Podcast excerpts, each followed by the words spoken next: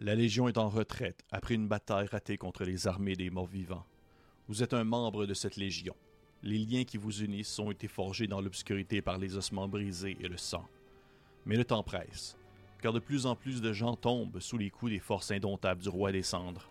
En tant que légionnaire, vous devez atteindre vos fortifications avant d'être éliminé ou rattrapé par les morts-vivants. Au prix d'horribles sacrifices, vous aurez recours à des offensives, des manœuvres, des marchandages et bien sûr beaucoup de hasard alors que l'horloge s'approche de sa dernière heure. Aujourd'hui, je vous parle de Band of Blades. Cette critique est une présentation de la part de Dragon de Cuivre, une boutique située à Montréal, depuis laquelle vous pouvez vous procurer en fait ce merveilleux jeu que je m'apprête à vous présenter. Bed of Blade est créé par M. John Leboeuf et euh, M. Strass Asimovic. C'est publié par Off Guard Games et Evil Hat Production. Evil Hat Production qu'on connaît entre autres pour des jeux de très bonne qualité tels que Fate, Monster of the Week ou encore Blades in the Dark. Côté thème, Bed of Blades, c'est un jeu de rôle dark military fantasy mettant en scène une bande de mercenaires connus sous le nom de la Légion dans une retraite. Le jeu commence et vous avez perdu. Vous êtes dans un combat désespéré au travers d'un pays après que vous étiez censé euh, gagner une glorieuse bataille euh, contre un ennemi connu sous le nom du, roi des cendres. Vous êtes accompagné d'un élu, un héros béni par une divinité, et vous devez en fait atteindre votre avant que l'hiver ne bloque votre chemin ou que le roi des cendres et que son armée vous attaque. Vous êtes ainsi en retraite.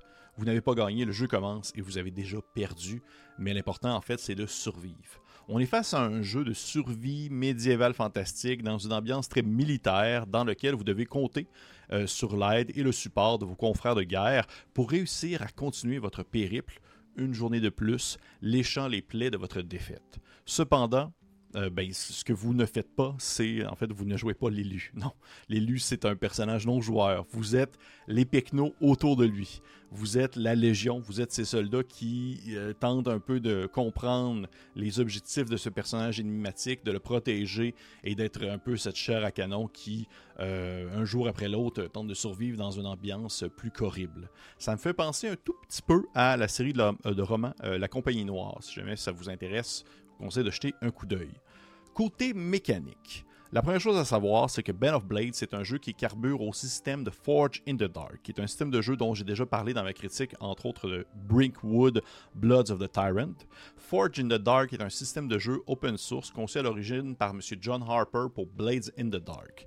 Donc ça reprend un peu les mêmes bases, et Blades in the Dark est lui-même un jeu inspiré par les mécaniques Powered by the Apocalypse, que j'ai déjà parlé aussi dans d'autres vidéos. Chaque fois que vous voulez accomplir quelque chose qui présente un danger ou un risque d'échec, dans une partie qui utilise ce système-là, comme dans Ben of Blades. Vous annoncez ce que vous voulez faire, de votre, ce que votre personnage veut accomplir, vous constituez un groupe de dés à six faces et vous les lancez. Si le résultat le plus élevé sur le groupe de dés en question est 6, vous obtenez ce que vous vouliez.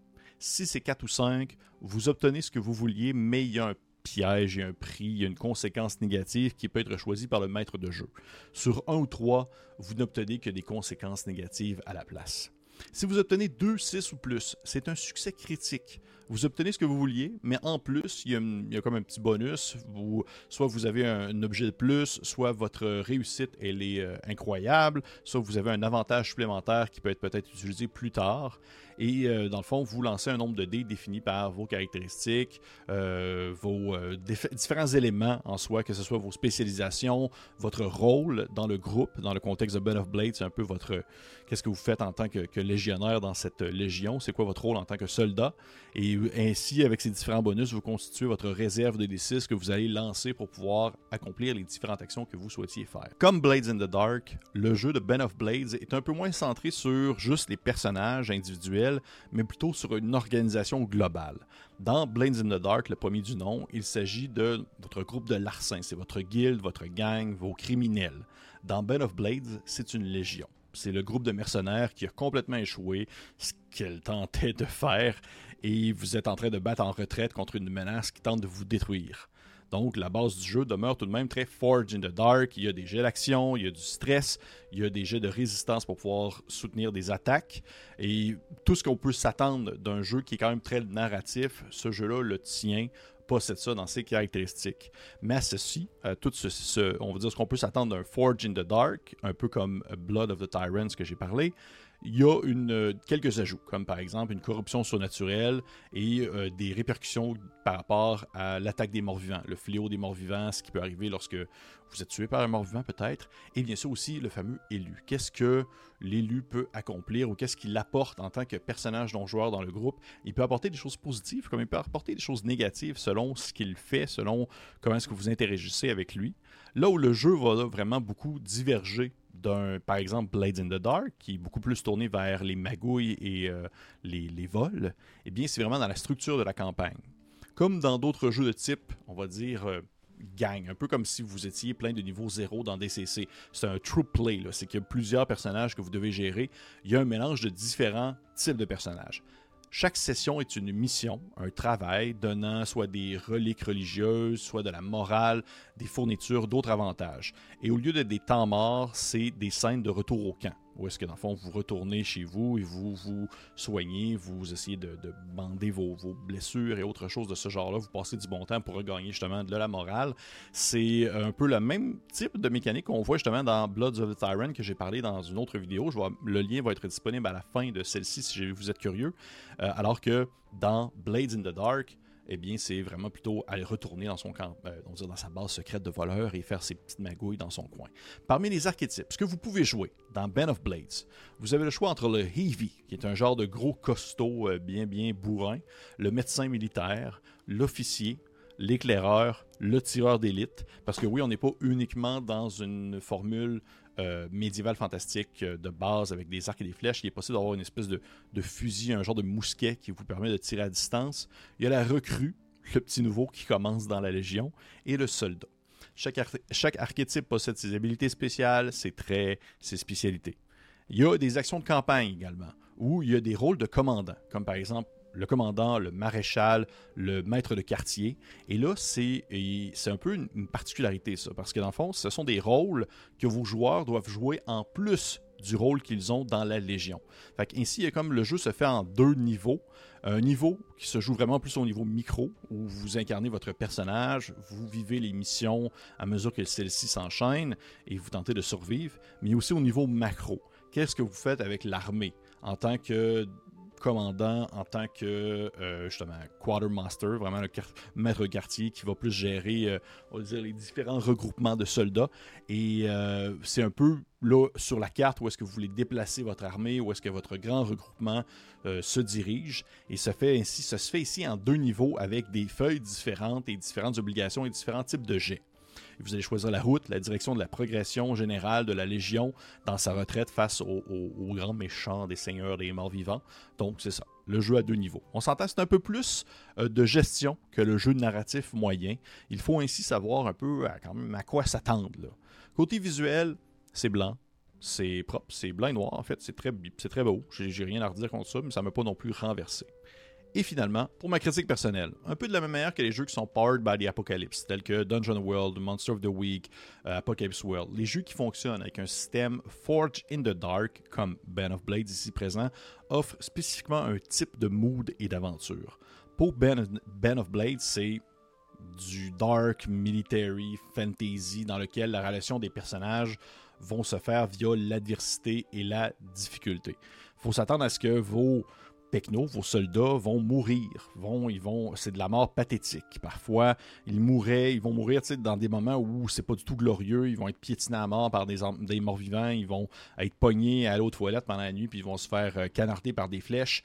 Parce que Band of Blaze, ben, c'est une histoire de guerre les meilleures histoires de guerre de ce genre-là vont pas nécessairement se faire dans la gloire ou dans le triomphe, alors que des aventuriers vont revenir d'un donjon avec un coffre rempli d'or. Ça va se faire au coup du sacrifice et souvent de l'horreur du quotidien de la guerre. Et c'est ce que Ben of Blade s'inscrit on va dire, va proposer comme ambiance précise. Je dois avouer que c'est le plus, le plus complexe, je trouve, et le plus difficile des Forge in the Dark à assimiler, mais sans demeure que ça reste un jeu quand même très narratif à de nombreux égards, mais il faut s'attendre à un peu plus de lecture, un peu plus de compréhension, parce que veut pas, le jeu se fait à deux niveaux. D'un côté, vous jouez vos personnages, puis il y a des choses à faire, puis vous vivez votre quotidien de marde, et de l'autre côté, eh bien, vous jouez aussi également, sans nécessairement dire du gros roleplay, vous avez la gestion des commandants, des maîtres de quartier où est-ce que vous devez déplacer vos affaires, faire transporter vos armées et tout ça. Fait tout se fait à deux niveaux avec des règles un peu différentes, mais tout le temps en associant un peu les mêmes mécaniques tout de même, la même manière de faire avec les D6. Euh, donc, faut le savoir. Faut, faut, quand même être conscient de ça. Et comme tous les descendants euh, du jeu Blades in the Dark, il le maître de jeu doit tout de même mettre un certain effort pour qu'il y ait justement l'aspect roleplay qui se fait et qui s'enchaîne efficacement entre les joueurs. Parce que, comment je pourrais dire ça? il y a tout le temps quelque chose. Il y a tout le temps quelque chose qui se passe dans le sens que autant Blades in the Dark, c'est des, des vols, c'est des, des magouilles et tout ça. Dans Band of Blades, eh bien, vous êtes dans un moment d'urgence, vous êtes dans un moment de, d'horrible quotidien alors que l'horreur plane sur vous et que vous vous faites euh, tout le temps un peu euh, lancer des cailloux par des morts vivants. Donc, il y a peu de moments où vous avez juste le temps de vous reposer et d'échanger avec votre collègue ou des choses comme ça. Euh, c'est important, je trouve, pour le maître de jeu, de euh, bien jouer l'élément de retour au camp. Le retour où est-ce que vous allez vous asseoir et vous allez décompresser un peu, discuter, raconter vos histoires de ce qui s'est passé sur la Légion, parce que les relations de personnages sont très importantes dans ce type de jeu-là. Il y a beaucoup d'évolution de personnages, autant pour votre, on va dire, vos, points d'expérience et comment est-ce que vous évoluez en tant que groupe. Il y a, euh, les relations sont importantes. Fait qu'il faut prendre le temps de les faire. Et pour vrai, faut aimer quand même le style, mais moi j'adore. J'adore le mood un peu Band of Brothers où on est vraiment dans une situation, où on n'a pas l'avantage, il faut accomplir des missions, il faut accomplir des, choses. Je suis un gars comme très proactif en tant que joueur. Euh, où est-ce que j'ai tout le temps l'impression qu'il faut comme faire de quoi, puis aller dans une direction, puis accomplir un objectif. Et euh, ce jeu-là offre vraiment cette expérience-là. Fait que si vous cherchez, disons, une aventure militaire, fantasy, qui ne va pas être trop simulationniste, avec un paquet de règles compliquées, puis trop de stock et trop de stock. Ben of Blades pourrait être une très belle porte d'entrée pour ce genre-là pour vous si vous souhaitez expérimenter des nouvelles choses. Pour vrai, si ça vous intéresse, le livre est disponible à la boutique Dragon de Cuivre située à Montréal. Le lien va être disponible dans la description de la vidéo. Vous pouvez commander en ligne aussi maintenant. Ils font la livraison. Bon, à part, j'ai beaucoup apprécié ça. J'aime ce type d'aventure bien sombre, bien dangereuse. pour les gens qui ont apprécié cette vidéo, petit pouce vers le haut, petit commentaire, petit euh, partage peut-être. Et pour les autres, on se dit à la prochaine.